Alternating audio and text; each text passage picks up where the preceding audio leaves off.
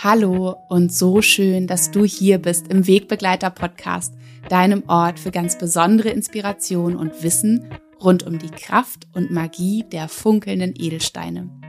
Ich bin Nora Adamsons und ich freue mich so sehr, dass du hier bist, denn in dieser Folge möchte ich ein so schönes und inspirierendes Gespräch mit dir teilen, das ich mit den beiden wundervollen Frauen Jasmin und Josephine von Prana Up Your Life führen durfte.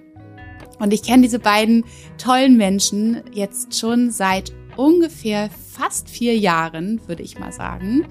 Ich habe die beiden persönlich kennengelernt, kurz nach meiner Studioeröffnung. Die beiden haben mich hier im Studio besucht und wir haben zusammen für jeweils beide von ihnen einen persönlichen Wegbegleiter kreiert mit Steinen, die sie in ihren Herausforderungen auf ihrem Lebensweg unterstützen und begleiten können. Und damals habe ich auch ein ganz, ganz tolles Buch von den beiden in die Hand gedrückt bekommen, geschenkt bekommen, wo es um die Ayurveda Ernährung geht. Und seitdem habe ich auch diesen Wunsch in mir, dass ich gerne einen Podcast mit den beiden aufnehmen möchte und wirklich mehr zu erfahren über die Lehre des Ayurveda. Und heute ist es soweit. Ich teile dieses Gespräch mit euch, in dem wir darüber sprechen, wie die beiden Jasmin und Josephine zum Ayurveda gekommen sind, was das Besondere auch für sie an der Lehre des Ayurveda ist, was die Ayurveda-Lehre überhaupt besagt, wann und wo sie ihre Ursprünge hat und was es für drei Ayurveda-Typen, was es für drei Doshas gibt, wie wir herausfinden können, welcher Typ wir sind und welche Tools es auch gibt, um das jeweilige Dosha auszugleichen. Und natürlich sprechen wir auch darüber, welche Edelsteine auch ganz wunderbar unterstützend wirken können, um einen bestimmten Ayurveda-Typen ins Gleichgewicht zu führen und auszubalancieren. Und ja, ich freue mich so sehr selbst über dieses Gespräch, weil ich auch für mich noch ganz, ganz viel Neues lernen durfte, auch ja, wie so erkennen durfte an mir selbst. Und ich freue mich auch von Herzen wirklich, dieses Gespräch mit euch zu teilen, denn es steckt einfach so viel Wissen, so viel Herzlichkeit, so viele Erkenntnisse darin. Und wir sprechen auch darüber, was die Chakren mit der Ayurveda-Lehre zu tun haben. Denn die beiden ähm, Lehren haben ungefähr einen ähnlichen Ursprung. Genau. Und jetzt wünsche ich dir ganz, ganz viel Freude mit diesem wunderschönen, lustigen und ja, inspirativen Gespräch.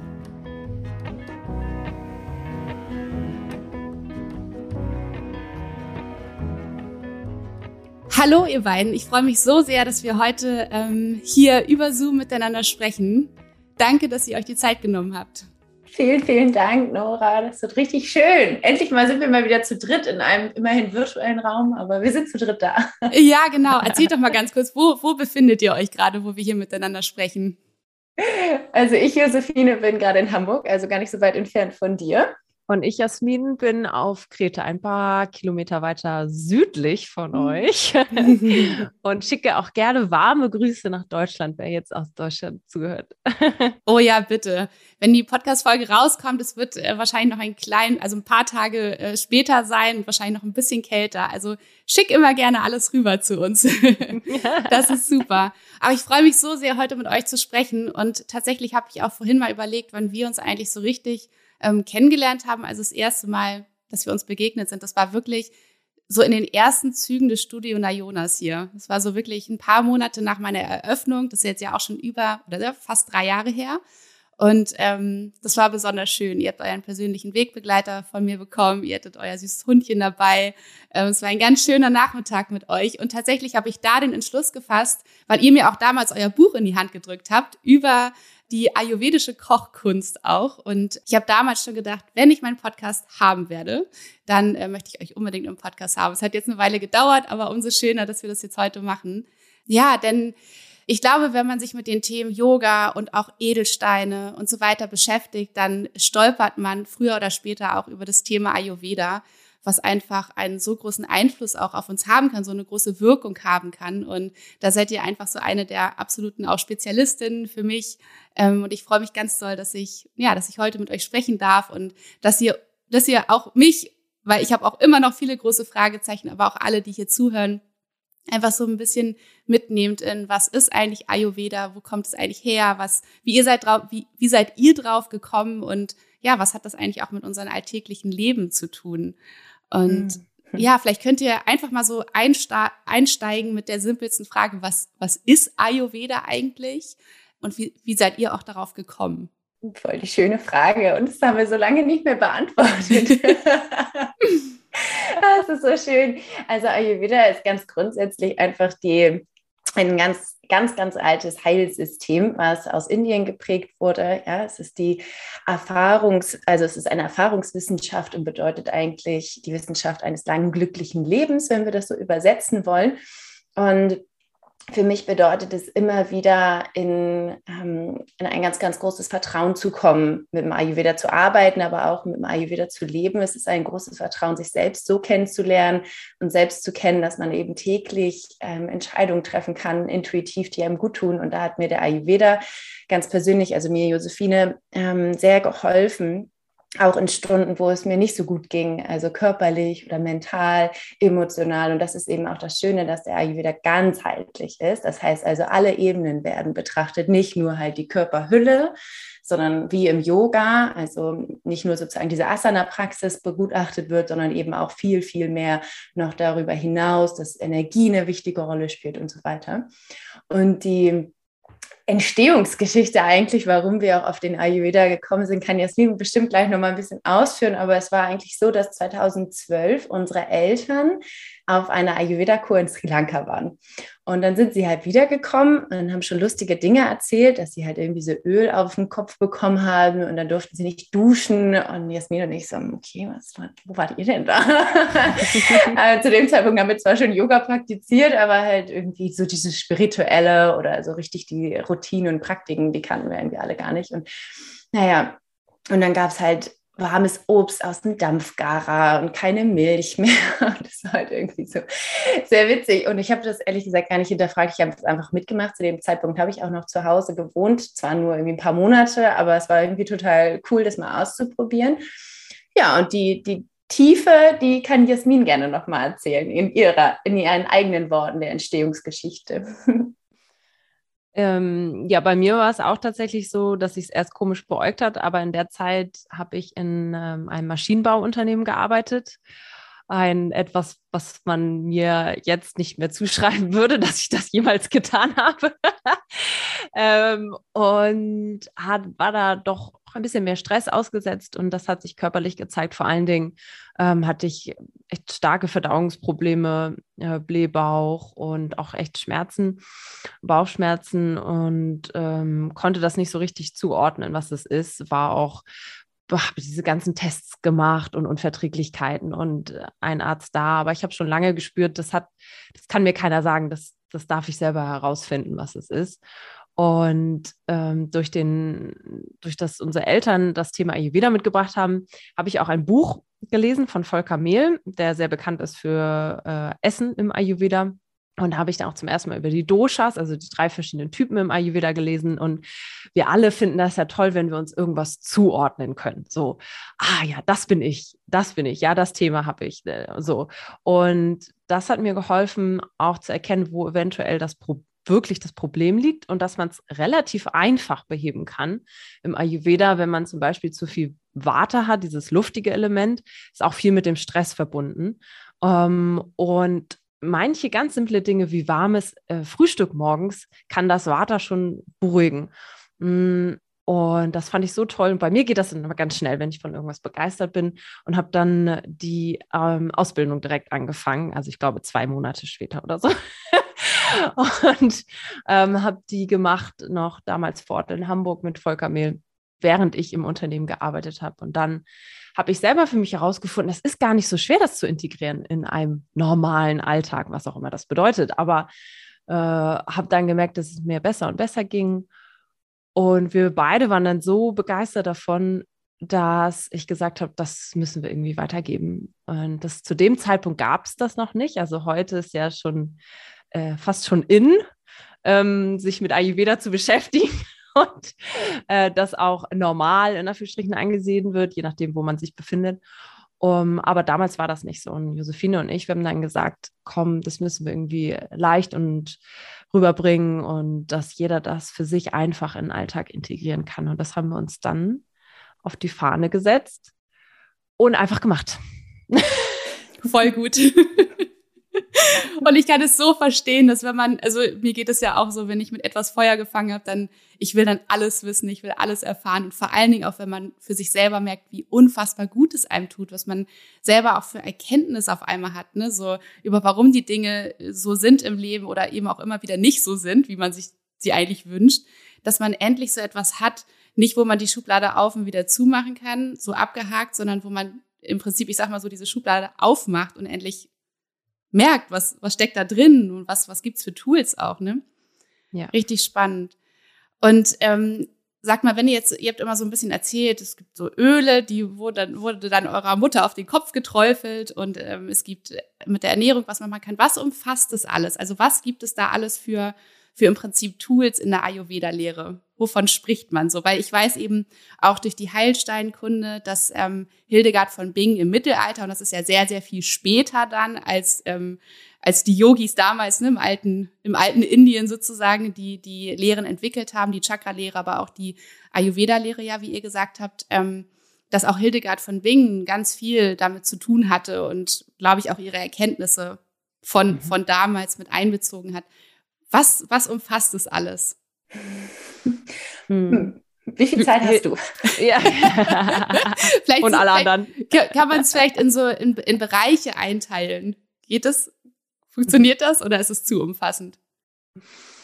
Hm, also erstmal zu Hildegard von Bing. Mhm. Die ist tatsächlich so ein bisschen das, äh, das europäische Ayurveda, ähm, zum, so zumindest was die Kräuterkunde und auch das, was dann den ähm, Heilaspekt durch Kräuter und Öle angeht, so wie man das im Ayurveda auch macht, ähm, nutzt äh, oder hat Hildegard von Bing damals die eher europäischen oder nordeuropäischen Kräuter genutzt und ähm, damit gearbeitet. Und im Ayurveda ist es so, dass man natürlich klassischerweise eher die Heilkräuter aus Indien äh, nutzt. Einfach nur in Anführungsstrichen, weil die Lehre von da kommt und die damals natürlich damit gearbeitet haben, was, was vor Ort da ist. Das heißt aber noch lange nicht, dass man äh, alles aus Indien irgendwie einfliegen lassen muss, sondern das Schöne im Ayurveda ist ja, dass es alles auf äh, den Prinzipien der Natur basiert. Also den Prinzipien der Natur äh, die dann in Indien so und so gelten und in Europa dann auf demselben Prinzip mh, mm, sich zurückführen lassen. Und man kann alles eigentlich aus der Ayurveda-Lehre auch im Norden anwenden, wenn man so ein bisschen äh, verstanden hat, was das Grundprinzip ist, zum Beispiel die fünf Elemente, mit denen wir äh, immer arbeiten. Und aus den fünf Elementen entstehen dann die Doshas und so weiter und so fort. Aber bevor wir da reingehen, was umfasst jetzt der Ayurveda? Mhm. Ja, alles, alles, alle Bereiche im Leben kann man sich mit Hilfe von Ayurveda und den Prinzipien des Ayurvedas angucken und in eine Balance bringen, ein Gleichgewicht bringen. Äh, viele kennen das natürlich körperlich. Ähm, da kann man durch Essen viel machen, also ayurvedisches Essen, ayurvedische Heilkräuter, ähm, aber auch sowas wie Massagen. Das kennen natürlich auch viele ayurvedische Massagen. Ähm, und dann gibt es natürlich sowas wie die Panchakarma-Kur. Das ist dann schon das Hardcore-Programm im Ayurveda, um, äh, um wieder ins, also ins Gleichgewicht zu kommen, wenn man vielleicht auch schon eine Krankheit entwickelt hat. Geht aber natürlich auch in, also als Prävention. Ayurveda ist generell sehr, sehr gut für äh, zur Prävention und kann begleitend für Krankheiten genutzt werden noch. Ähm, sowieso das eine schließt ja nicht das andere aus. Hm, schulmedizinische Dinge sind trotzdem gut, aber äh, der Ayurveda befasst sich dann eben nicht nur mit dem körperlichen, sondern auch mit einem seelischen Gleichgewicht, äh, wie du das wieder ins Gleichgewicht bringen kannst mit zum Beispiel Yoga und auch Meditation, was ja quasi die ähm, Schwesterwissenschaft ist eigentlich. Der Ayurveda ist tatsächlich noch älter als die Yoga-Lehre, wobei man einfach sagt, Ayurveda war da und Yoga ist einfach nur der, hm, ein Teilaspekt von Ayurveda irgendwo. Dann gibt es sogar noch ähm, die äh, vedische Astrologie, also auch den Aspekt gibt es im Ayurveda. Ähm, man kann ähm, im Ayurveda auch, äh, wie nennt sich das, äh, den Raum, also was, äh, Feng was Shui. wichtig ist, Feng Shui, genau wie Feng Shui im, äh, gibt es auch im Ayurveda.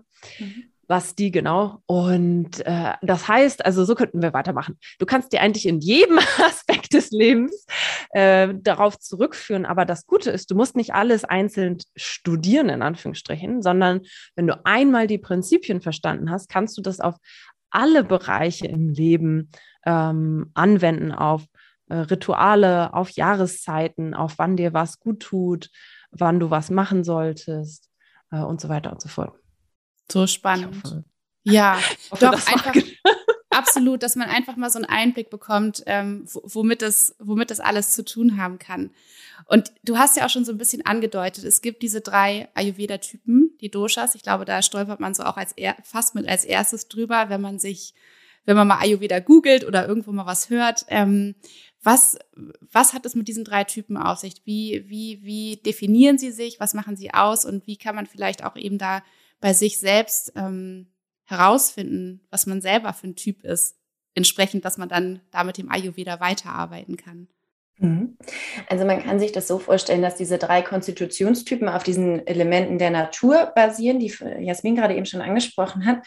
Und im Ayurveda sprechen wir von fünf Elementen. Und zwar ist es die Erde, Wasser, Feuer, Luft und Äther. Und Äther ist so der Raum, also das ist das, was wir nicht mehr fühlen können, nicht mehr wahrnehmen können. Ja, so ein Lufthauch, den können wir noch wahrnehmen auf der Haut. Und Äther ist das feinstofflichste aller Elemente, das können wir gar nicht mehr wahrnehmen.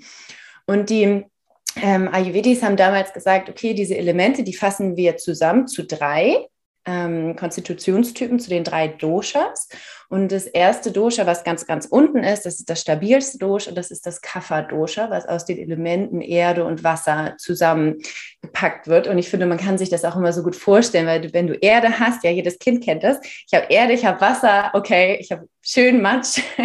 Ich habe auf jeden Fall einen großen Playground hier. Und das ist eigentlich, also steht für diese Stabilität in unserem Körper, es sind unsere Knochen, ähm, es ist das in unserem Körper, was uns eben auch Stabilität gibt. Ja? Es ist so ein bisschen, ähm, wir beschreiben eigentlich den Kaffertypen auch immer so ein bisschen, das ist so der Fels in der Brandung, der ist einfach da, den haut nicht so schnell was um.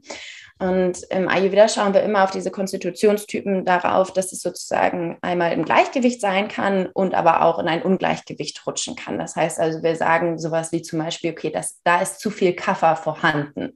Ja, und wenn zum Beispiel zu viel Kaffee in unserem System ist, dann werden wir sehr, sehr schnell sehr müde, sind so ein bisschen hm, motivationslos, kommen morgens nicht so gut aus dem Bett, sind auch so ein bisschen lethargisch, kann auch so ein bisschen in die Richtung Depression gehen, wo wir wirklich nicht mehr diesen Antrieb haben. Ja, körperlich stellt sich das so dar, dass wir vielleicht Wassereinlagerung haben, aber auch Fetteinlagerung, also einfach zu viel Stabilität in unserem Körper auch aufbauen, zu viel festhalten. Das ist immer so ein Klassiker. Man sagt eigentlich immer Kaffer, der hält gerne fest an dem, was da ist, sehr traditionell auch. Ne? Und das ist immer körperlich und mental zu sehen und immer ganz schön. Aber wenn es im Gleichgewicht ist, dann ist es so auch ganz, ganz äh, ganz viel Vertrauen da, ganz viel Urvertrauen, auch viel so, so Zuverlässigkeiten, die ähm, da sind bei einem Kaffertypen und eben, wie gesagt, dieser Fels auch ist, ne? also nicht so schnell ähm, abspringt zum Beispiel, sondern eben sehr zuverlässig ist. Und wenn wir dann weitergehen in den Elementen, wir kommen ja vielleicht noch auf die Chakren zu sprechen, ja. Also wir fangen unten an und wir gehen ein bisschen weiter hoch. Dann haben wir das Feuerelement, was mit dem Wasser kombiniert wird, und dann haben wir das Pita-Dosha. Ja, und Pita steht dafür da, das ist diese Transformationskraft, das ist das, wenn wir irgendeinen Impuls bekommen, dann wird das verdaut. Und das ist einmal Impuls natürlich auf äh, körperlicher Art und Weise. Es ist natürlich die Nahrung, die wir aufnehmen in uns, die durch unser ähm, Feuer, also unser Verdauungsfeuer, was auch im Bauch sitzt tatsächlich, verdaut wird aber wir haben auch ein ähm, Verdauungsfeuer in unserem Kopf. Ja, das bedeutet also alle Reize, Impulse, die wir eben auch emotional ähm, einfangen, die werden hier auch verarbeitet. Und dafür brauchen wir dieses Agni. Ist, ich liebe dieses Wort, weil das einfach so ein schönes Wort ist, ähm, was dafür steht, dass wir ein Verdauungsfeuer in unserem Körper haben, was eben körperlich, aber eben auch mental ist. Und dieses Feuer ist eben so, dass es ähm, uns ja, am Leben hält, es auch uns Lebensfreude schenkt. Aber es kann natürlich sein, wenn wir zu viel Pita haben, also das Feuer zu groß ist in uns, dass es auf körperlicher Art und Weise eben wirklich buchstäblich, dass du zu heiß bist. Ja, wir haben zu viel Hitze in unserem Körper. Wir haben zum Beispiel dann Verdauungsprobleme, Sauer, ähm, nicht Sauerstoff. Wie nennt man das denn noch? Wie wenn wir Sodbrennen, genau. Also wenn zu viel Säure ist in unserem Körper, nicht Sauerstoff. Zu viel über den Atem gesprochen heute Morgen. ähm, Genau, also wenn, wenn, wir zu viel Säure haben im Körper, dann ähm, entflammt es sozusagen und es kann dann dadurch aber auch wieder ausbrennen. Also so die typischen, die halt immer auch zu viel machen, zu viel machen, zu viel machen, gut viel Feuer haben, gut viel Energie, aber dann auf einmal ist es komplett aus. Ja, ähm, körperlich ist es auch so, dass wir dazu neigen, Entzündungen in unserem Körper zu haben. Das ist, sind immer Hinweise darauf, dass eben sehr, sehr viel Feuer in uns drin ist. Ja, das kann man sich auch vorstellen, wenn man sozusagen eine offene Wunde hat und dann noch so ein bisschen ähm, Säure drauf träufelt, dann brennt das. Und das ist so schön, das liebe ich einfach am Ayurveda. Es ist so anschau, also anschaubar und, und anfassbar. Also ich kann mir das immer gut vorstellen. Wir schauen uns auch bei der Nahrung zum Beispiel immer an, was für eine Form hat die Nahrung, worauf kann das sozusagen zurückgeschlossen werden. Side Note. Ähm, genau. Und wenn das Pita aber im Gleichgewicht ist, haben wir eben genau diese Schöpferkraft, diese Transformationskraft. Ähm, wir können strukturiert sein, ja, und wir können auch wirklich Dinge schaffen. Wir alle brauchen das sozusagen. Äh, es ist auch eine sehr männliche Kraft. Vielleicht hat man das jetzt auch gerade schon mitbekommen. Mm. Genau, und dann kommen wir zum letzten Dosha, das ist das Vata-Dosha. Das äh, besteht aus den Elementen Luft und Äther. Und diese Luft ist vor allem das Bewegungsprinzip in unserem Körper. Ja? Jeder von uns hat diese Elemente in sich, also jeder hat auch das bestimmte Dosha in sich. Es hat immer nur eine unterschiedliche Verteilung auch. Und das Vata, jetzt sind wir gerade in der Herbstzeit, wo wir das Interview aufnehmen, ist zum Beispiel auch die Vata-Zeit und man kann sich immer nach aus, also man kann nach draußen schauen und gucken, okay, was passiert denn da jetzt gerade? Ne? Das ganz schön viel Wirbel. Also Blätter werden herumgewirbelt, die Bäume lassen ihre Blätter halt los und dann werden sie rumgewirbelt und dann fallen sie irgendwann halt zum Boden. Aber dieses Umherwirbeln ist gerade das, was halt vorherrschend ist und vor allen Dingen auch mit dem Vata gleichzusetzen ist. Ja, also Menschen, die sich nicht entscheiden können, hier überall auf allen Hochzeiten tanzen, ähm, hin und her äh, so geschickt werden, ähm, ja, ein bisschen das Gleichgewicht verlieren, aber eben auch dadurch ganz viel Kreativität in sich haben und ähm, Menschen anstecken können mit ihrer Beweglichkeit. Ja, das ist nicht nur körperlich beweglich, sondern es ist auch eben mental, diese Beweglichkeit, dieses Spirituelle, was wir ja auch ähm, in, ja, in, in deinem Team ist es ja auch, wir, wir sind ja alle irgendwo, haben ja Fühler dafür und wir alle tragen dieses Vata in uns und für manche ist es eben ausgeprägter, die können damit mehr anfangen und für einige nicht. Für die ist das dann so, okay, worüber reden die denn jetzt gerade? Ähm, und das ist aber immer schön zu sehen, dass es eben auch körperlich abhängig ist, aber eben auch mental. Genau, und wenn wir aber zu viel Vata in unserem Körper haben, dann kann das eben sein, dass wir sehr, sehr trocken werden ähm, dann nicht mehr so ganz so beweglich sind, sondern eben an Trockenheit leiden ähm, und zu luftig sind, Luft im Bauch, ja, das, was Jasmine erzählt hat, ne? wenn so viel Stress, so viel drumherum, dann auf einmal sammelt sich halt Luft in unserem Bauch, in unserem Darm. Und ähm, das sind immer so Anzeichen, dass eben das Vata im Ungleichgewicht ist. Hingegen, wenn wir im Gleichgewicht sind, also unser Vata-Gleichgewicht, dann können wir das halt auch wirklich richtig schön ausleben und jetzt gerade auch in Kreativität in Worte fassen, mit unserem Körper kreativ sich bewegen oder malen und so weiter. Also so die typischen kreativen Dinge, die man so kennt. Genau, also wir haben einmal das Kaffer, das ist ganz, ganz unten, Erde und Wasser. Dann haben wir das Feuer, das ist ähm, also das Pita, Feuer und Wasser. Und dann haben wir das Vata Dosha, das ist Luft und Äther. Und so kann man sich das vorstellen. Und die ein oder andere, äh, die jetzt gerade zugehört hat, hat jetzt wahrscheinlich auch schon so, ah ja, das bin eher ich oder das bin eher ich. Also man kann sich damit halt, und das ist das, was Jasmin gesagt hat, auch schön identifizieren. Es ist nie die Ausrede, dass man sich darauf ausruhen darf, ja, ich habe eben zu viel Vata, ich bin halt so, sondern halt damit arbeiten kann. Und das ist super, super schön und sehr kraftvoll. Vielen, vielen Dank. Ähm, wie du schon gesagt hast, wahrscheinlich sitzen jetzt also einige Menschen und denken, ach, guck mal, das finde ich, endlich weiß ich Bescheid. Ähm, finde ich total spannend. Deswegen gibt es ja auch diese alten Konzepte, diese, diese, diese Erklärungskonzepte im Prinzip, wo Menschen ja damals versucht haben, etwas ähm, zu veranschaulichen, ne? so dass man dann eben nicht sich abstempelt ähm, und dann fertig, sondern dass man eben beginnt, dann damit zu arbeiten, mit diesem Wissen, was man bekommen hat. Total spannend. Und mich würde jetzt noch mal ganz doll interessieren und auch bestimmt viele Menschen da draußen. Ist es so, dass man mit einem bestimmten, also du hast ja gesagt, man kann, man ist nicht immer nur eins, kann auch sein, mhm. dass man unterschiedliche Ausprägungen hat. Kommt man damit auf die Welt? Oder mhm. entwickelt man das im Laufe des Lebens? Oder wie mhm. funktioniert das? Hm, schöne Frage. Also wir haben, wir kommen mit einer Urkonstitution, so nennen wir das, auf die Welt. Und diese Urkonstitution wird hm, oder entsteht in dem Moment, wo der Samen auf die Eizelle trifft. Also schon sehr, sehr, sehr, sehr, sehr früh. Ja, und dann werden wir geboren und dann kommen halt äh, so Schichten drüber. Ja, das ist dann gesellschaftlich, was wir von unseren Eltern lernen, Glaubenssätze und so weiter und so fort. Und dann kommen wir meistens in ein Ungleichgewicht, so lange, bis wir das Ungleichgewicht nicht mehr halten können. Und dann kommt meistens so dieser Moment, okay, ich muss jetzt irgendwas machen. Und dann versucht man dieses Ungleichgewicht sozusagen abzublättern, um wieder zur Konstitution zu kommen. Also wir haben ähm, das zu vereinfachen, wir haben eine Konstitution und wir haben ein Ungleichgewicht. Also es ist immer so ein bisschen die Urkonstitution und das, was jetzt sozusagen gerade in diesem Moment ist. Ja, und unsere Arbeit hat sich eigentlich immer darauf gerichtet, dass wir das, was jetzt gerade im Ungleichgewicht ist, wieder ins Gleichgewicht bekommen damit wir sozusagen zu dieser Urkonstitution kommen. Weil die Urkonstitution zu bestimmen, dafür studieren Ayurveda-Ärzte über sieben Jahre. Und selbst dann sagt zum Beispiel unser Ayurveda-Arzt in Sri Lanka immer, ähm, ich sage hier überhaupt nicht, bevor du zwei Wochen Panchakarma-Kur gemacht hast, weil überhaupt, das ist alles überlagert, da kommt so fast gar nicht ran. Natürlich gibt es auch andere Meinungen oder es ist ja immer gut, jeder hat seine unterschiedlichen Meinungen, aber ich bin wirklich auch der Meinung, dass, also ich vertrete auch seine Meinung, dass wir eben so viel draufpacken, bis wir halt wirklich merken, ah ja, da ganz unten, das ist eigentlich meine Wahrheit. Und das ist das, was sozusagen mich ausmacht, ja. Hm.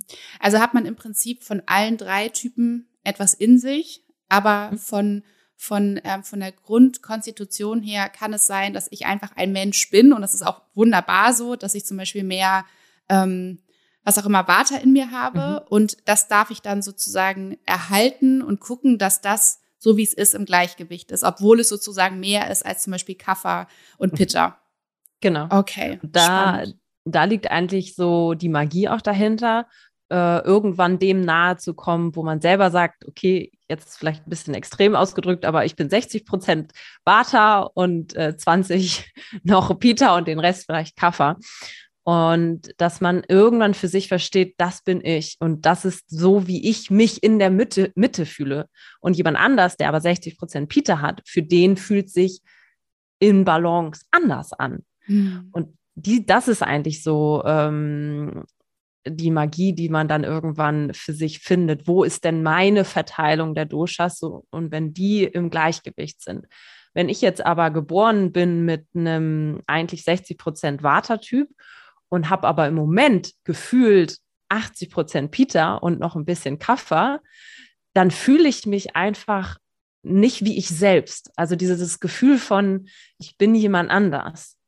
Und dann geht es darum zu gucken, ah, du bist in einem Ungleichgewicht. Du hast viel zu viel Peter für das, was du eigentlich äh, so deine Urkonstitution ist. Und das ähm, gilt dann einfach herauszufinden und dieses Peter ein bisschen zu besänftigen. Und dann schleicht sich langsam ein, was ist denn eigentlich meine wahre Urkonstitution? Hm. Und was seid ihr beide? Sehr gute Frage. Du kannst ja mal raten. Oh, oh nein. Hm. Also ich glaube, du hast bestimmt ganz, ganz viel Pitter, könnte ich mir vorstellen. Ich glaube, ihr beide. Sonst würde nicht das Buch erschienen sein vor drei Jahren und sonst würdet ihr nicht machen, was ihr macht. Da ist unglaublich viel Feuer dahinter. So, so stelle ich es mir vor. Oder das ist so, was man auch spürt bei euch beiden. Mm, ich glaube, ihr müsst mir noch mal ein bisschen auf die Sprünge helfen, was mhm. mit dem Rest der Verteilung ist. Dann ist auch viel Water da. Tatsächlich, ähm, als wir angefangen haben, auch, wir haben ja schon drei, vier Panchakarma-Kuren gemacht, ähm, war es mehr die Verteilung Pita-Vata. Zum Schluss eher Vata-Pita. Und äh, ich merke auch, dass das Pita fast auch, äh, auch viel konditioniert ist, also auch viel gelernt. Ähm, unsere Mama hat sehr, sehr viel Pita und ähm, das ist auch sehr viel bei uns angekommen. Und ich merke, je, äh, je mehr ich in ein Gleichgewicht komme, kommt näher das Water hoch auch. Und ähm, die, äh, die, die Kreativität und die Verbindung auch zu, zu etwas höherem äh, Spirituellen. Und das kommt aber auch, weil ich gelernt habe, dass, wie ich mit meinem Peter umgehen kann oder wenn es zu viel ist. Und ähm, das, das ist einfach auch Selbstwahrnehmung. Also der Ayurveda hilft einfach, wenn man versteht, worum es geht, dann ist der nächste Schritt, dass man sich selbst beobachtet und auch ganz ehrlich ist zu sich selbst. Bin ich das hier eigentlich? Also ja, ich kann das gut. Ich kann auch gut organisieren, wenn ich will. aber, aber will ich das eigentlich? Also bin ich das jetzt wirklich oder ähm, welcher Aspekt von mir ist das und wie viel Prozentanteil ist es eigentlich von, von der Urkonstitution und wie viel ist vielleicht ein bisschen zu viel gewesen, auch mal eine Zeit lang. Also aus meiner ähm, äh, Schulzeit her und auch danach habe ich ja studiert und im Unternehmen gewesen. Da war mein Peter viel zu hoch, viel, viel, viel zu hoch. Ähm, und auch durch das Umfeld ist es natürlich viel in unserer Gesellschaft, äh, wird eigentlich beides so ein bisschen gepusht, aber Peter vor allen Dingen er wird auch immer, das ist sehr interessant, wird auch immer als ein, ähm, also viele wollen Peter sein. Das finde mhm. ich auch mal ganz spannend. Ähm, auch wenn ähm, es darum geht, wenn wir mit unseren Coaches angeguckt haben, was hast du denn für einen Aspekt? Und wenn dann, wenn wir denen dann zum Beispiel sagen, so, ich sehe auch ein bisschen Kaffer bei dir. Nee, das will ich nicht sein. Aber das ist super. Herzlichen Glückwunsch. Alle von mhm. uns brauchen mehr Kaffer. Und diese Welt ist so geprägt von diesem Peter, von diesem Tun, Tun, Machen, Machen, Machen und auch dem Vater, was ähm, Stress im Außen ist. Und wenn sich dann auch noch ähm, die ganzen negativen News, äh, wird dann auch noch mehr Bewegung, noch mehr Stress. Jeder kriegt mit, es passiert was in der Welt. Was heißt das? Vater. Es ist zu viel Vater auch da. Mm, und das, das ist ja auch, davon werden wir ja auch beeinflusst. Und je mehr du schaffst, äh, dich wieder auf dich selbst zurückzubesinnen, desto eher weißt du, welcher Anteil ist eigentlich von mir und welcher ist irgendwie von außen gesteuert. Ja, total spannend, weil, also wenn man sich jetzt auch nochmal diese, diese Typen und was sie ausmachen anschaut, dann ist es ja auch ganz logisch, dass, dass es alles drei auch irgendwie braucht. Ne? Also ohne Kaffer, ja. ohne diese Boden, also ohne diese Erdung, diese Stabilität, dieses Vertrauen, ähm, ist man ja einfach nur dieses Fähnchen im Wind, was, mhm, genau. Und, und ohne, ohne diesen Anteil, dass man eben zu sich selbst findet und nicht immer nur im Außen brennt und brennt und tut und macht, hat man ja mhm. auch gar nicht die Möglichkeit, den Zugang zur eigenen Kreativität überhaupt zu, zu finden und, und das dann aus sich rausströmen zu lassen. Also es macht absolut total ja. Sinn. Und was ja. auch noch total spannend ist, ist zum Beispiel Erde und Wasser sind die einzigen weiblichen absteigenden Energien im Ayurveda. Ja, das heißt also alles andere ist aufsteigende männliche Energie. Und das ist halt das, ja, und wenn wir aber eben gar nicht diese absteigende Energie in uns tragen, wie Yin und Yang, so, da dürfen wir einfach mal schauen, dass wir dann ein Gleichgewicht haben. Und es ist wirklich interessant gewesen, immer so, nee, nee, Kaffee will ich nicht. und ja. wie so, gehört alles dazu. Es ist ja jetzt hier kein Wunschkonzert und das ist äh, sehr, sehr spannend, ja. Hm. Was bist du denn, Josephine? Ich bin auch Vata Peter vom, hm. ähm, vom, von der Urkonstitution sozusagen. Aber ich bin mir auch sicher, dass ich viel weibliche Energie in mir trage, äh, die aber nicht, also du sagst immer sozusagen entweder ähm, zwei Doshas sind vorherrschend, aber trotzdem ist sozusagen die dritte Variante ist ja trotzdem noch da. Hm. Genau. Spannend. Mhm. Und hattest du das Gefühl für dich, dass du immer da im Gleichgewicht warst? nee. ich glaube, ich, ich, wünsche mir den Menschen, äh, der mal sagt, ja, ich war schon immer im Gleichgewicht. Ich glaube, den, gibt es nicht. Ähm, ich glaube, da, da, da liegt ja auch so ein bisschen die Magie hinter, ähm, in ein Ungleichgewicht zu kommen, um wieder reinzukommen. Also es ist ja irgendwie auch langweilig, wenn ich irgendwie immer in meiner Mitte bin und irgendwie nur durch die Gegend flow, ähm, weil dadurch lerne ich ja gar nicht so viel. Und das ist sehr schön. Also ich habe immer noch sehr, sehr viel, wahrscheinlich auch zu viel Peter, merke ich auch immer. Ich habe sehr, sehr viel Feuer in mir und manchmal neige ich auch dazu, gerade wenn die Umgebung auch ähm, ja, sehr leistungsorientiert ist, dass ich mich damit hineingebe. Ähm, da hilft es mir zum Beispiel mal nach Kreta zu fliegen. Und dann so, so, hier ist die, das ist wirklich die Energie ist da, oh, Sigar, Sigar, sagen die Griechen immer. So, nö, alles so für seine Zeit. Und hier in Deutschland merke ich dann immer so, ich springe dann immer auf diesen Zug. Ja, und oh, eigentlich hätten wir gestern schon das und das und das und das machen müssen. Und ähm, versuche dann äh, auch mich nicht immer so zu vergleichen. Das ist immer dann ganz schön, mal, mal so, ein, äh, so, eine Auszeit zu nehmen. Nicht von der Arbeit, aber eben von der Energie um mich rum, um auch wieder in meine eigene Kraft zu kommen, weil das ist genau das, was Jasmin gesagt hat, weil dann kommt die Kreativität raus, dann kommen neue Ideen, dann kommen so ja, das Innere, was sich dann irgendwie nach außen zeigt. Und unsere Arbeit besteht ja nun mal darin, dass wir in einem Gleichgewicht sind, um unsere Energie auch weiterzugeben. Es funktioniert halt nicht, wenn ich Menschen in ihrem Gleichgewicht coache und ich ständig aber im Ungleichgewicht bin. Ja, das heißt also, ich muss mich auch ganz klar äh, abgrenzen und habe dann auch gelernt, ähm, mich vielleicht auch für eine Session gerade dann einmal, dann, ne, dann musst du das halt abschütteln, was gerade bei dir im Ungleichgewicht ist, bevor du dann die Energie des, des anderen sozusagen trägst.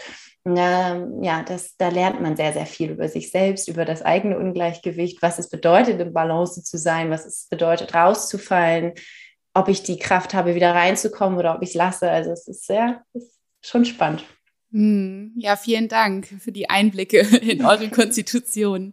Ich habe euch ja auch dann noch einige Male in Hamburg auch getroffen auf der Yoga Conference in Hamburg hier, wo ihr auch einen ganz tollen Kochkurs gegeben habt und alle auch mal probieren durften. Sowas habt ihr auch öfter gemacht. Mhm. Ähm, mich würde noch mal interessieren, auch ich glaube auch viele Menschen draußen, wenn sie jetzt zum Beispiel wie ihr beiden eben Pitta und Vata habt und da auch vielleicht das Gefühl haben, oh, bei mir ist es vielleicht auch so ein bisschen im Ungleichgewicht. Was, was könnte man konkret tun, damit man da Bewusstsein hinlenkt, dass man da wieder ins Gleichgewicht kommen kann, außer nach Kreta zu fliegen, wenn nicht alle die Möglichkeit dazu haben. ähm, ganz, ganz wichtig ist sowohl bei Vata als auch bei Peter ähm, Routinen und Regelmäßigkeit, weil Vata natürlich äh, mit dem ganzen Hin und Her und Chaos im Kopf ständig das nur noch weiter erhöht, wenn noch mehr Chaos dazu kommt. Das heißt, alles, was irgendwie eine Form von Regelmäßigkeit und Routine hat, und das kann sich auf alles Mögliche beziehen, aber vor allen Dingen auch aufs Essen, ähm, gerade bei dem Vata, aber auch bei den Pita-Typen aus verschiedenen Gründen. Bei Vata einfach, weil es eben diese Regelmäßigkeit und wenn es geht auch Wärme einfach eine Stabilität bringt. Also das, was dieses Kaffer hat, das fehlt ja dem Vata-Typen und durch regelmäßig warmes, gut nährendes Essen kann man dem Vata ein bisschen helfen, sich zu stabilisieren. Und bei Peter, der Grund, weswegen Peter-Menschen äh, gerne regelmäßig auch warm und nährend essen sollten, ist eher der Grund, dass man schnell überhitzt, ja, durch dieses Machen, Machen, Machen und auch der, äh, das Verdauungssystem überhitzt. Wenn es dann aber nichts zum Arbeiten hat, in Anführungsstrichen, dann kann es ganz schnell in diese Übersäuerung gehen. Und äh, das wird dann einfach nur noch mehr Feuer äh, her herausholen. Deswegen brauchen Peter-Menschen auch gut äh, regelmäßig warmes Essen am besten. Mm, das heißt, da ist schon mal ein super Ansatz und das ist auch natürlich, schafft das nicht jeder, aber da schon so ein bisschen Priorität drauf zu setzen, kann schon ganz, ganz, ganz viel helfen und auch Stabilität generell ins Leben bringen.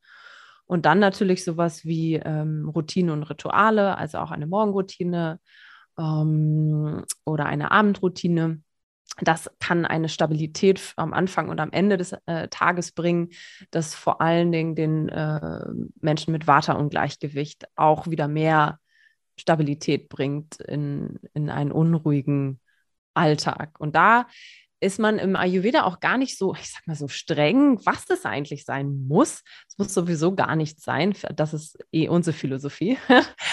ähm, sondern Hauptsache, du machst irgendwas und es fühlt sich gut an für dich. Wenn es dich jetzt stresst, noch eine Morgen- und eine Abendroutine und regelmäßig essen, dann kann sein, dass der ganze Effekt wieder nach hinten überfällt. Also das ist, das ist nicht die Idee. Dann mach vielleicht, vielleicht eine Sache davon.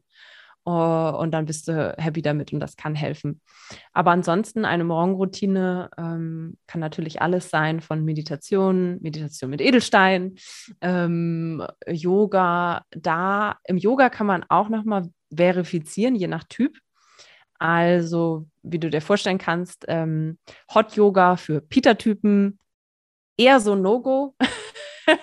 machen aber insbesondere die Peter-Typen, weil sie ja wettbewerbsorientiert sind und ich kann das und ich schaffe das und go, go, go.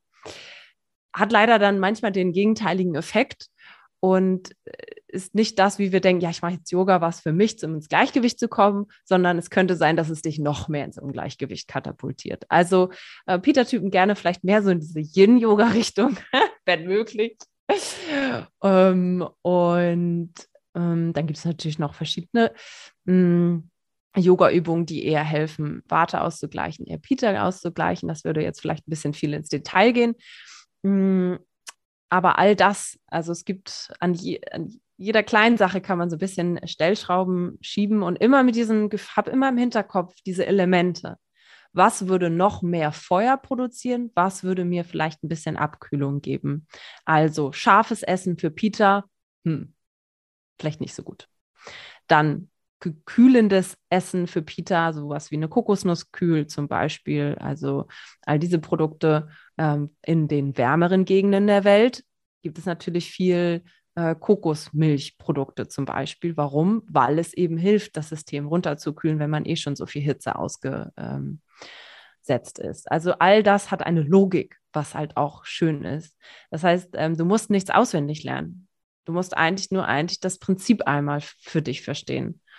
Und dann kannst du selber gucken mit all dem, was, was du im Alltag tust, was du isst, wer du bist, welchen Sport du machst, äh, wo du lebst.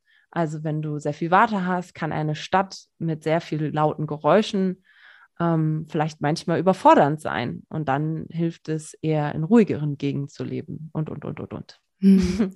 Und für den Kaffertypen würde man wahrscheinlich ähm, irgendetwas mehr in die Pitta-Richtung unternehmen, ne? dass man genau. mehr in die Gänge ja. kommt, mehr in Schwung kommt. Was wäre da so typisches äh, Essen, was man sich ganz gut mal zubereiten könnte? Also Kaffer kann gerne mal scharf essen zum Beispiel. Ähm, aber auch gerne warm. Also generell gilt eigentlich im Ayurveda für alle Typen warm. Ähm, der Kaffer-Typ hat ja auch ein eher träges Verdauungssystem. Und alles, was kalt und roh ist, braucht der Körper ganz viel Energie, um äh, das zu verarbeiten. Und wenn du ein träges Verdauungssystem hast, ist kalt und roh generell nicht so gut. Also auch Kaffertypen sollten warm essen, können ähm, dann aber auch ein bisschen Schärfe hinzugeben und generell die Portion nicht ganz so ähm, groß und auch nicht ganz so ähm, heftig, wollte ich schon sagen, so viel Masse, sondern eher leichtere Sachen. Äh, Suppen heftig. und so. Genau, Suppe zum Beispiel. Genau. Äh, und Kaffer kann gerne morgens ähm, mal eine, eine Ashtanga-Yoga-Einheit machen. Machen sie meistens nicht, aber könnten, wäre gut. hm. Ja, genau, also alles das, das, was das System einfach anregt. So, wo die Energie von unten, weil wir haben ja viel unten Energie nach oben geht so, also Aktivität, Farben, das ist auch so, also so Kleinigkeiten auch, ne? sich mit Farben umgeben, kann auch Kaffer reduzieren. Ja, ihr habt ja dieses tolle Buch geschrieben, was ich ja auch bei mir habe, seit, wie gesagt, ihr damals ganz zu Beginn bei mir im Studio wart. Ich würde jetzt natürlich am liebsten euch fragen, äh, könnt ihr, könnt ihr einmal für die Community äh, Gerichte sagen, die man zwischen morgens, mittags, abends machen kann für jeden Typen? Aber wahrscheinlich würde das ziemlich lange dauern. Wo könnte man denn jetzt einfach nur schon so als Zwischen äh, Frage, äh, wo, wo könnte man das in eurem Buch sozusagen herausfinden? Yes. Was man sich konkret kochen kann, wenn man dieser Typ ist oder hier im Ungleichgewicht ist und da ein bisschen mehr etwas für sich tun möchte? Genau, also da haben wir das sehr detailliert auch aufgelistet. Ähm, also es ist zwar nach äh, Frühstück, äh, Mittag und ähm, oder beziehungsweise nach Mahlzeiten und dann nach Snacks ausgerichtet, aber es steht auch überall ähm, erhöht Pita oder reduziert Pita, Vata, wie auch immer. Also es sind überall so kleine Infos dabei. Ähm, aber vor allen Dingen in den Sections davor wird nochmal erklärt, warum auch, ähm, was in den Jahreszeiten passiert und wie man eigentlich auch die Doshas auf die Jahreszeiten übertragen kann und dann ganz automatisch weiß, okay, das und das tut mir zum Beispiel gut. Genau, das ist so im Moment auf jeden Fall das Einzige, was wir auch noch haben. Also alles, was digital ist, hat sich in eine andere Richtung entwickelt. Deshalb ist, was Ernährung angeht, eigentlich unser Buch immer noch die richtige und die beste und ausführlichste Adresse auch. Richtig gut. Ich werde es auf jeden Fall hier äh, in den Show Notes verlinken, dass alle, die da nochmal tiefer einsteigen möchten, auf jeden Fall alles dazu finden. Und ähm, vielleicht noch eine Frage auch dazu. Ähm, gibt es irgendetwas, was ihr, wo ihr sagt, seit wir in die äh, ganze Ayurveda-Lehre eingestiegen sind, haben wir jetzt erkannt, dass das so, das sollte man auf jeden Fall nicht mehr tun. Also irgendetwas, ähm, was man schon mal jetzt sozusagen vielleicht aus seinem Leben streichen könnte, was man grundlegend anders machen darf, um vielleicht auch einfach generell mehr ayurvedisch gesünder leben zu können? Hm, gute Frage. Ähm, ich glaube, das ist zu individuell, dass man das ähm, beantworten könnte, weil, wie gesagt, für mich tun halt Dinge gut, die zum Beispiel Jasmin nicht gut tun. Mhm. Und Jasmin tun gut, Dinge gut, wo ich so denke, so, nee, das wäre nichts für mich. Und ähm, ich glaube, dass äh, so verhält es sich mit allem. Ähm, was bei mir auf jeden Fall auf meiner Reise, was ich gemerkt habe, ist, ähm, dass die Ernährung eine wirklich große Rolle spielt, weil es eben uns auch mit Energie versorgt. Und dort gibt es eben diese paar Prinzipien, die man für sich einfach verinnerlichen können. Und ich zum Beispiel, also was ich jetzt einfach nur als Beispiel herausgegriffen, was ich nicht mehr mache, ist irgendwie Salat, kalten Salat essen oder so. Das ist einfach nicht mehr meins. Und das merke ich halt auch, dass es mir nicht gut tut. Ähm, und da würde ich jetzt auch, also klar, im heißen Sommertag und wenn ich dann Bock habe drauf, dann gehe ich dem nach, aber ich sage halt nicht, okay, ähm, ich, ver ich verbiete mir das jetzt nicht, sondern ich, ich habe einfach dieses Gefühl nicht mehr dafür.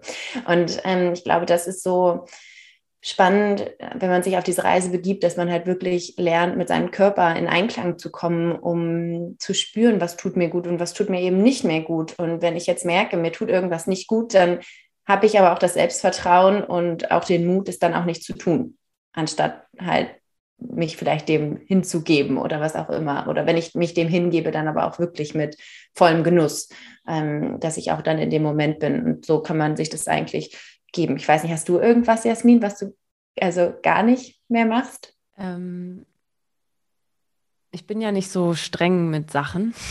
also ähm, deswegen ich würde immer eher sagen, was ist das, was ich jetzt mache? Also nicht nicht mache, sondern mache. Und das ist zum Beispiel immer morgens ein Becher heißes Wasser trinken. Ähm, auch wenn ich äh, nicht schaffe zu meditieren oder Yoga zu machen, das mache ich auf jeden Fall. Und das ist etwas, was ich auch, wenn ich, keine Ahnung, Camping bin oder äh, mit, dem, mit dem Van unterwegs bin, was ich irgendwie immer mache. Und das das würde ich nicht mehr wegdenken wollen. Es gibt Phasen, klar, natürlich äh, trinke ich lange nicht mehr so viel Alkohol, aber ich trinke auch gerne mal ein Glas Wein. Oder ähm, mit dem Salat mache ich, genau, gutes Beispiel. äh, das war aber noch nie mein Thema. Ich habe noch nie verstanden, warum man viel Salat essen sollte. aber das ist ja auch noch was anderes vielleicht. Das war für mich nur eine Bestätigung. Ich habe das immer nicht gut vertragen und ähm, im Ayurveda ist es einfach nur eine Bestätigung äh, für mich gewesen. Und ähm, regelmäßig essen, das merke ich. Wenn ich das nicht tue, dann, dann wird es eng. Also dann geht es mir einfach nicht gut. Ja. Ja, spannend, weil mit dem Glas Wasser, also das, ähm, ich, ich studiere nicht die Ayurveda-Lehre und ich richte mich auch nicht ähm, mit meinem Essensplan so sehr danach. Zwischendurch versuche ich immer mal zu gucken, was kann ich integrieren, aber dieses warme Glas, bei mir ist es so ein warmes Glas Wasser morgens. Ja. Das habe ich irgendwann begonnen und ich kann es gar nicht mehr anders es gibt Menschen um mich herum, die erklären mich für bekloppt, die sagen, wie kannst du nur warmes Wasser trinken? Aber es tut meinem Körper so gut. Und, und wenn ich jetzt merke, wenn ich irgendwo einfach dann im Restaurant ein kaltes Glas Wasser hingestellt bekomme, ich kann es fast gar nicht mehr trinken, weil ich richtig merke, wie das, wie so ein Fremdkörper mhm. in meinem, in, in, in meiner Speiseröhre runtergleitet und sich einfach gar nicht, gar nicht gut anfühlt. Also das ist so, das ist so das, was ich auch auf jeden Fall ähm, jeden Tag mache. Ähm, mich würde auch noch mal interessieren, weil, wie ihr wisst, ich gerade einfach ähm, Hals über Kopf in den Chakren drin stecke und auch gerade ja meinen Kurs rausgebracht habe. Ähm, und da es natürlich auch Parallelen eben immer wieder auch gibt. Wie integriert ihr die Chakren in die Ayurveda, ja, in, in euer Ayurveda? Unser Ayurveda ist gut.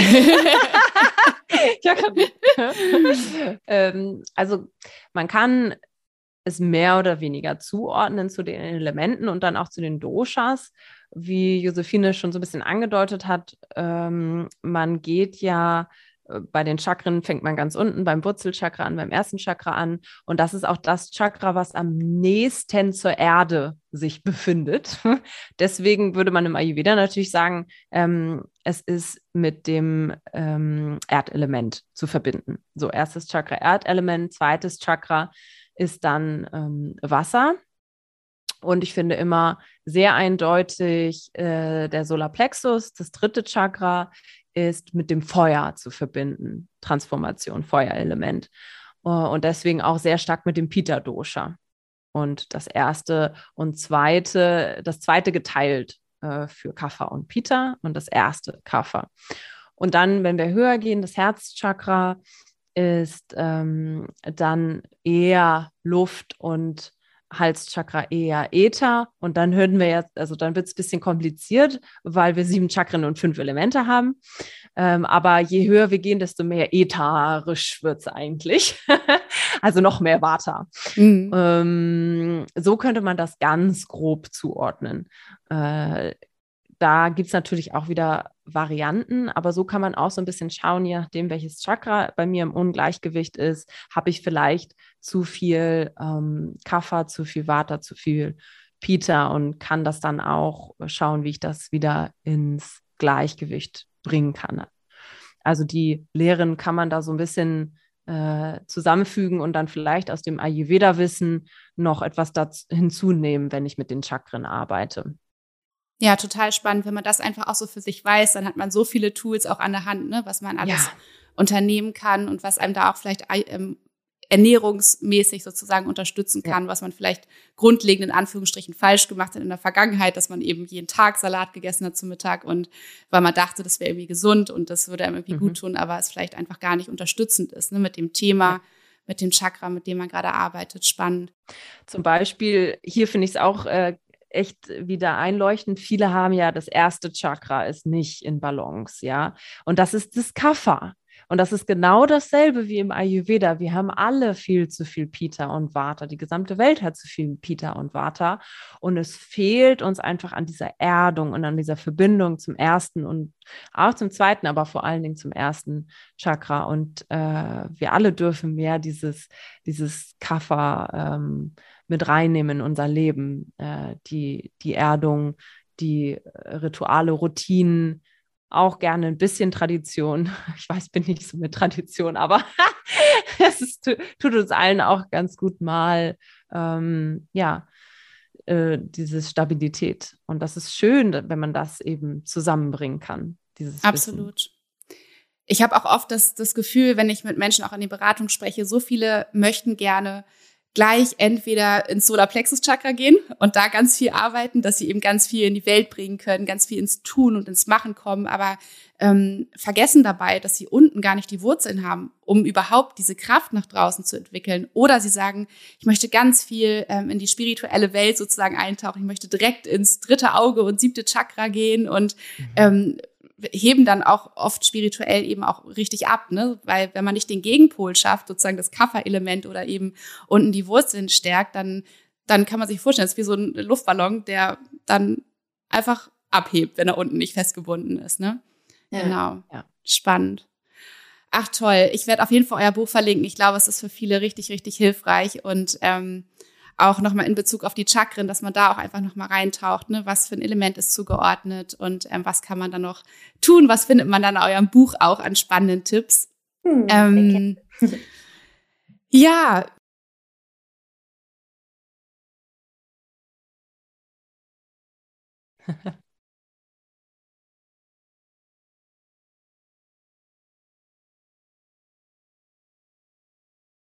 Mhm.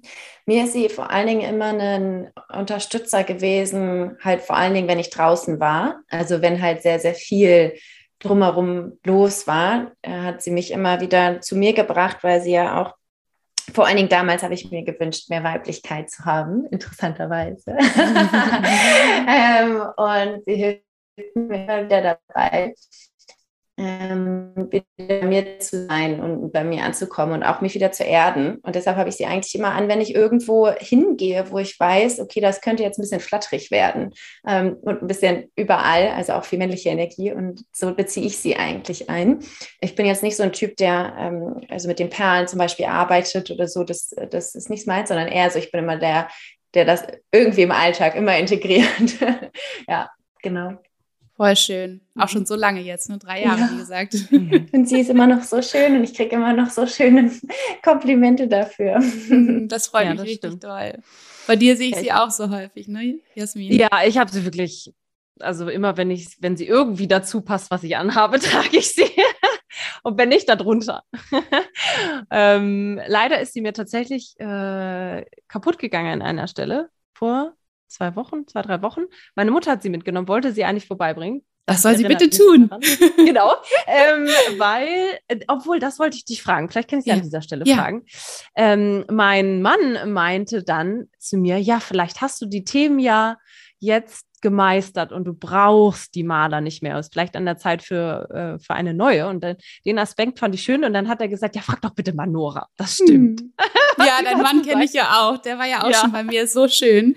Ähm, also, man kann es natürlich so verstehen oder auch einfach mal so hinterfragen, was, was sind es für Themen, die ich mir damals gewünscht mhm. habe oder die einfach bei mir präsent waren, wofür steht die Maler und wie habe ich es vielleicht geschafft, auch diese Themen mhm. schon aus meiner also diese, diese, diese Dinge, die mir damals vielleicht aus meiner eigenen Kraft schwer gefallen sind, mhm. worin mich die Maler unterstützen sollte, inwieweit habe ich es vielleicht geschafft, meine mhm. eigenen in mir ruhenden Kräfte wieder zu mobilisieren und kann das jetzt vielleicht selber. Und die Maler hat dir so ein bisschen so dieses Zeichen gegeben, hey, du kannst jetzt schon auf, auf eigenen Beinen stehen, ne? du kannst es jetzt aus deiner eigenen Kraft. Und was mir hier auch wieder einfällt, ist, dass Edelsteine einfach, das ist mir so wichtig, das immer wieder zu sagen, das sind keine Zauberer, ne? Die können nicht, mhm. ähm, dadurch, dass du dir irgendwie einen bestimmten Stein ähm, auflegst oder trägst, können sie dir nicht etwas dazu zaubern, was nicht in dir steckt, was nicht deins ist, sondern sie können einfach dich dabei unterstützen, das wieder aus dir herauszukitzeln, das wieder in dir zu aktivieren und zu entfachen. Und das mhm. wäre ja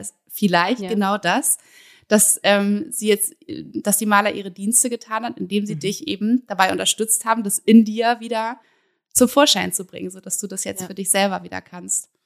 Hm. Tatsächlich ähm, war es, äh, soweit ich erinnere, eine Kombination aus äh, Stabilität und die Wahrheit sprechen. Mhm. Und ähm, ich muss sagen, dass ich das auf jeden Fall deutlich besser kann als vor drei Jahren. und äh, meine Form von Stabilität auch hier auf Kreta gefunden habe für mich, also um auch immer viel schneller da reinzukommen, wenn ich rausgekommen bin. Und ich mehr und mehr, vor allen Dingen im letzten Jahr, auch meine eigene Wahrheit gesprochen habe. Und ja, also es fühlt sich gerade tatsächlich so an, als ob es in, äh, in Erfüllung gegangen ist. Klingt das ja. ein bisschen crazy. Ja, spür, aber, spür doch in dich ja. rein nochmal und ähm, schick sie mir auf jeden Fall. Lass deine Mama gerne hier ja. vorbeikommen, freue ich mich auch. Ähm. Und genau. Vielleicht Sonst darfst du einen neuen Maler. Ich wollte gerade sagen. Habe ich auch schon gedacht.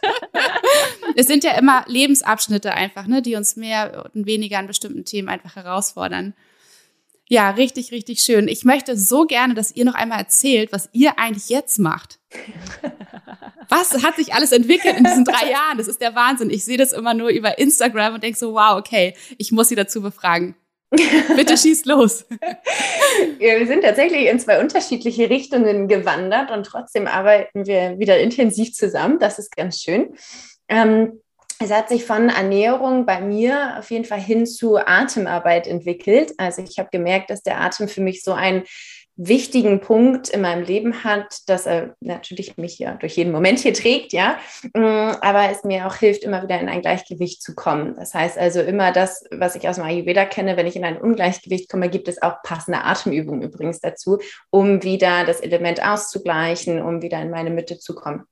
Und je mehr ich mich dann irgendwie damit beschäftigt habe, je faszinierter war ich irgendwie, was wir alles mit dem Atem heilen können, also auf körperlicher Ebene, unser Nervensystem, auf mentaler Ebene. Ähm, ja, das habe ich jetzt eigentlich meinen gesamten Fokus darauf gelegt, dass ich eigentlich in diese Connection mit dem Körper durch Atemarbeit stärke, aber in meinen Coachings immer wieder das ayurvedische Wissen reinbringen kann, weil diese Tiefe des ayurvedischen Wissens, die ist, die, die ist so alt, da ist so viel drin das wäre irgendwie unschlau, das halt einfach nicht mitzunehmen, weil es einfach so unglaublich ist und halt diese ähm, Kombination aus dem Ayurveda und die ganze Atemarbeit, also moderne Atemtechniken, aber alte Atemtechniken, ja, der Ayurveda gibt ja ganz viele Pranayama-Techniken, ähm, die halt zu kombinieren. Und genau, das ist mein Herzens, meine Herzensangelegenheit jetzt und bilde ab Januar 2023 auch selber aus zum Holistic Breath Coach und freue mich einfach auf die neuen, ähm, ja, die neuen Dinge, die neuen Projekte, die kommen dadurch und ja, bin ganz gespannt. Wow, richtig, richtig toll. Ich bin auch gerade noch mal tiefer eingestiegen, auch weil es wie gesagt bei den Chakren auch darum ging, ne, was welche Atemtechniken können wir auch machen zu den einzelnen Chakren, um da in die Energien reinzugehen. Und ich kratze an der Oberfläche. Du wirst da so ein wahnsinns tiefes Wissen haben. Ich freue mich total drauf und pack auf jeden Fall die Links in die Show Notes, so dass man, wenn man jetzt sagt, oh, der Atem, das hat mich immer schon fasziniert oder ich merke, dass da vielleicht auch bei mir Schwierigkeiten sind, ne? weil wir atmen ja häufig, merkt man ja auch in Stresssituationen im Alltag einfach mhm. so flach und, und, und was das für eine Welle schlägt. Ne? Also wenn genau. man nicht richtig atmet, das ist unglaublich. Ja. Richtig ja. toll. Danke mhm. für den Weg, den du da einschlägst. Richtig ja. toll. Danke dir. Wunderbar. Und Jasmin, was hat sich bei dir getan? Ja, ich finde es total spannend, dass wir äh, Prana ähm, treu geblieben sind, dem Namen irgendwo, weil Prana bedeutet ja im Sanskrit die, die Lebensenergie, die Urenergie, aber auch der Atem, eigentlich ganz, ganz basic in dem Sinne. Also Josephine ist in die Pranayama-Richtung gegangen. Und ich befasse mich eher mit dem Thema Energie, also das, das was an Energie in Prana steckt und ähm, wie wir uns mit dieser Energie, die im in, in, in uns drin ist, aber auch um uns herum überall rumschwebt, also eher dem spirituellen Aspekt immer mehr. Und ähm, habe das für mich selber als Art Heilungsweg gefunden im letzten Jahr. Und insbesondere das Thema Theta-Healing, also in den Theta-Zustand zu kommen, in die Theta-Gehirnwellen zu kommen, um auch an Dinge ranzukommen, die wir jetzt so äh, im rationalen Verstand nicht so richtig sehen können und auch wollen manchmal, um sie dann echt relativ schnell zu lösen, was ich unfassbar kraftvoll finde, generell überhaupt in diese Verbindung kommen zu können. Ich bin wahnsinnig dankbar, dass ich das relativ schnell für mich rausgefunden habe, dass ich irgendwo eine Gabe dafür habe. Ich denke sowieso, jeder hat diese Chance, sich verbinden zu können mit einer etwas höherem Divine, Schöpfer, Creator, wie auch immer du es nennen willst und äh, sich für mich das so schnell geöffnet hat und ich damit jetzt schon vielen Menschen auch helfen konnte, etwas zu sehen, was sie vielleicht nicht sehen und zu lösen, was an der Zeit ist zu lösen. Ich denke, das ist für jeden immer unterschiedlich. Und für mich ist es an der Zeit, äh, vor allen Dingen dieses äh, Wissen beziehungsweise Erfahrung und auch Können jetzt im Moment weiterzugeben. Und äh, für mich ist es einfach der nächste Schritt, ich glaube, jeder darf für sich rausfinden, wann ist der Schritt da, sich sowas anzugucken. Ähm, ich glaube immer noch, dass dieses Ayurveda diese Basis schafft von allem, in ein körperliches Gleichgewicht zu kommen. Und wenn wir das so ein bisschen erreicht haben, dann geht es für mich vor allen Dingen gerade darum, sich mit etwas Höherem zu verbinden und zu schauen, was gibt es da noch für Botschaften äh, für jeden von uns, äh, die wir vielleicht noch nicht kennen und an der Zeit sind, zu hören und auch in die Welt zu tragen. Das ist ähm, ja das, wo, wo ich gerade brenne. mm, auch so schön. Und ich habe auch von vielen Menschen tatsächlich so in den letzten Monaten gehört, dass sie sich da auf, auf den Weg gemacht haben oder da in Berührung gekommen sind mit dem Thema Theta Healing und ganz viel mhm. für sich transformieren konnten. Das ist ja auch Wahnsinns ähm, Aha-Momente gab, auch erstmal Breakdown, weil da erstmal ne, natürlich viel mhm. aufgebrochen wird, aber das ist ja immer so das, wo es beginnt dann mit der Heilung, ja. ne, oder auch mit dem ja. Weg. Ähm, also es ganz, ganz viel passiert ist in solchen Sessions. Und kann man das bei dir, ähm, kann man das mit dir persönlich machen? Kann man das bei dir ja. buchen? Genau. Ja, ja. so ja. kraftvoll. Mein, mein, eigener Coach. Ja, herrlich, ne? Wie ihr euch gegenseitig unterstützen könnt ja. aus der Hammer. Ja, tatsächlich habe ich ähm, das noch so ein bisschen low gehalten, äh, viele auch schon monatlich begleitet und ähm, wer mag, äh, ja, kann bei mir auch ein Theta Healing buchen oder auch eine monatliche Begleitung machen. Und äh, das Schöne ist, diese beiden Sachen, die wir jetzt machen, die beiden Richtungen, äh, komplementieren sich ja wieder auch, also eher die Body- und Breathwork äh, Arbeit mit dem Körper und die Arbeit mit, äh, mit etwas Höherem von mir. Und wir verbinden das zum Beispiel jetzt offline bei einem Retreat auf Kreta. Also wer doch noch mal nach Kreta möchte. Mega. äh, und spontan im November noch kann, Ende November, wenn das passt, oder sonst vielleicht auch nächstes Jahr. Also auch hier, äh, es ist einfach kraftvoll, all diese Dinge zu verbinden. Also alles. Äh, ich manchmal, ich muss immer gucken, wem ich dann was mitgebe, um nicht zu überfordern. Aber das Schöne ist ja die Vielfalt und auch jeden Tag wieder für sich zu gucken, möchte ich vielleicht heute eine Karte ziehen oder ähm, meine Edelsteine nutzen ähm, oder mich verbinden und eine Frage stellen und auf und hören, eine An Antwort empfangen, möchte ich mich auf meinen Atem konzentrieren. Was es da alles draußen gibt, Wahnsinn. Wir dürfen nur einfach uns öffnen dafür und es machen. Also das ist es, glaube ich, am Ende. Absolut. Ich werde alles in die Shownotes schreiben und ich glaube, wir werden bald die nächsten, die nächsten zwei Podcasts aufnehmen. Einmal zum Thema Atem, Atem. und einmal zum Thema Theta Healing. Ja. Sehr gerne. Richtig, richtig spannend. Also da bin ich auch ganz gespannt, da noch tiefer mit euch einzusteigen. Und ich würde euch beiden gerne noch eine allerletzte Frage stellen. Wir sprechen schon so lange miteinander, aber wie gesagt, die nächste Box ja. ist gerade geöffnet oder die nächsten zwei Boxen.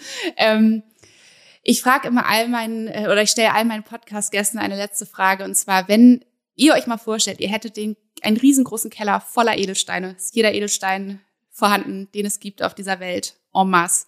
Und ihr würdet gerne jedem Menschen auf dieser Welt einen bestimmten Edelstein mitgeben. Welcher wäre das?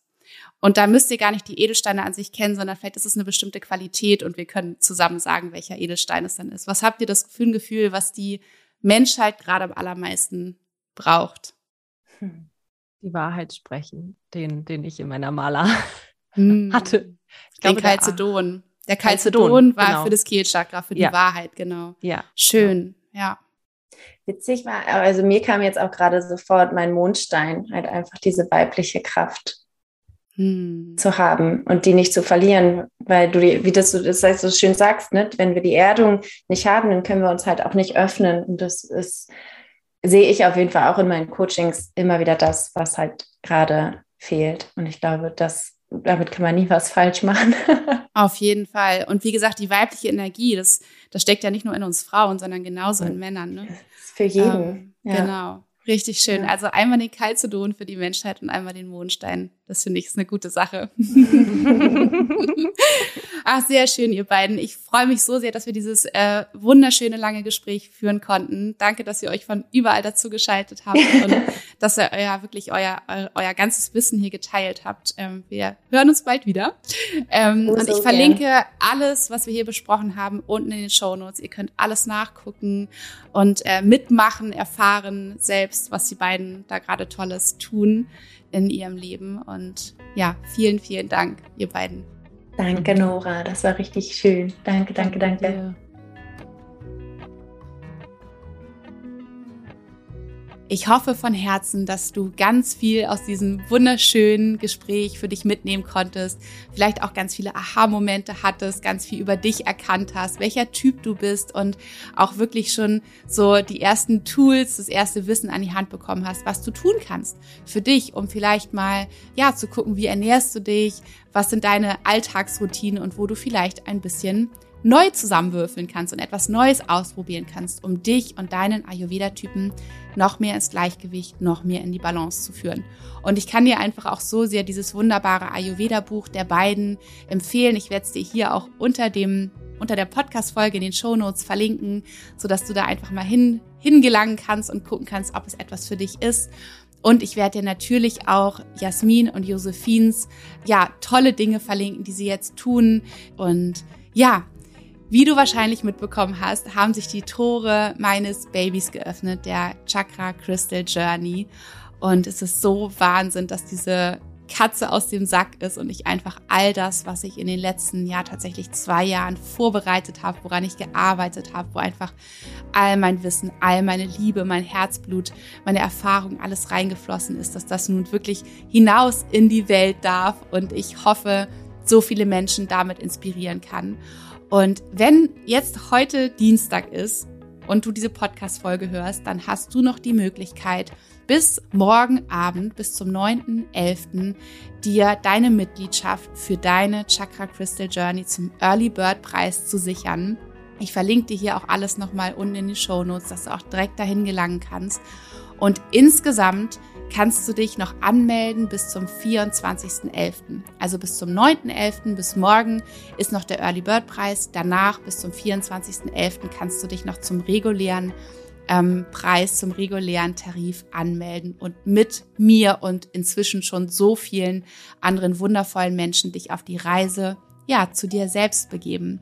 Und noch eine wundervolle Neuigkeit. Ihr wartet ja schon so lange drauf. Die Chakra-Steine, also das Chakra-Steine-Set ist für euch im Online-Shop. Ihr könnt es ganz normal über den Online-Shop kaufen. Es sind wunderschöne, kraftvolle Steine dort enthalten, mit denen ich seit vielen, vielen Jahren mit meinen Chakren arbeite und einfach, ja, ihre Kraft immer wieder zu spüren bekomme. Und wenn du dich dazu entschließt, den Kurs zu buchen und dabei zu sein auf dieser Reise, dann wirst du zeitgleich mit deiner Anmeldung einen Rabatt bekommen, so dass du dir die Chakrasteine und auch alle anderen Schätze aus diesem Shop zu diesem vergünstigsten Preis kaufen kannst, sodass sie dich auf deiner Chakra Crystal Journey begleiten dürfen. So, jetzt freue ich mich einfach unendlich auf alles, was jetzt noch in nächster Zeit kommt und auf diese wundervolle Reise, die wir am 24.11. mit einer wunderschönen Reinigungszeremonie gemeinsam beginnen werden. Jetzt wünsche ich dir einen wunderschönen Tag und schicke dir eine dicke Herzensumarmung. Deine Nora.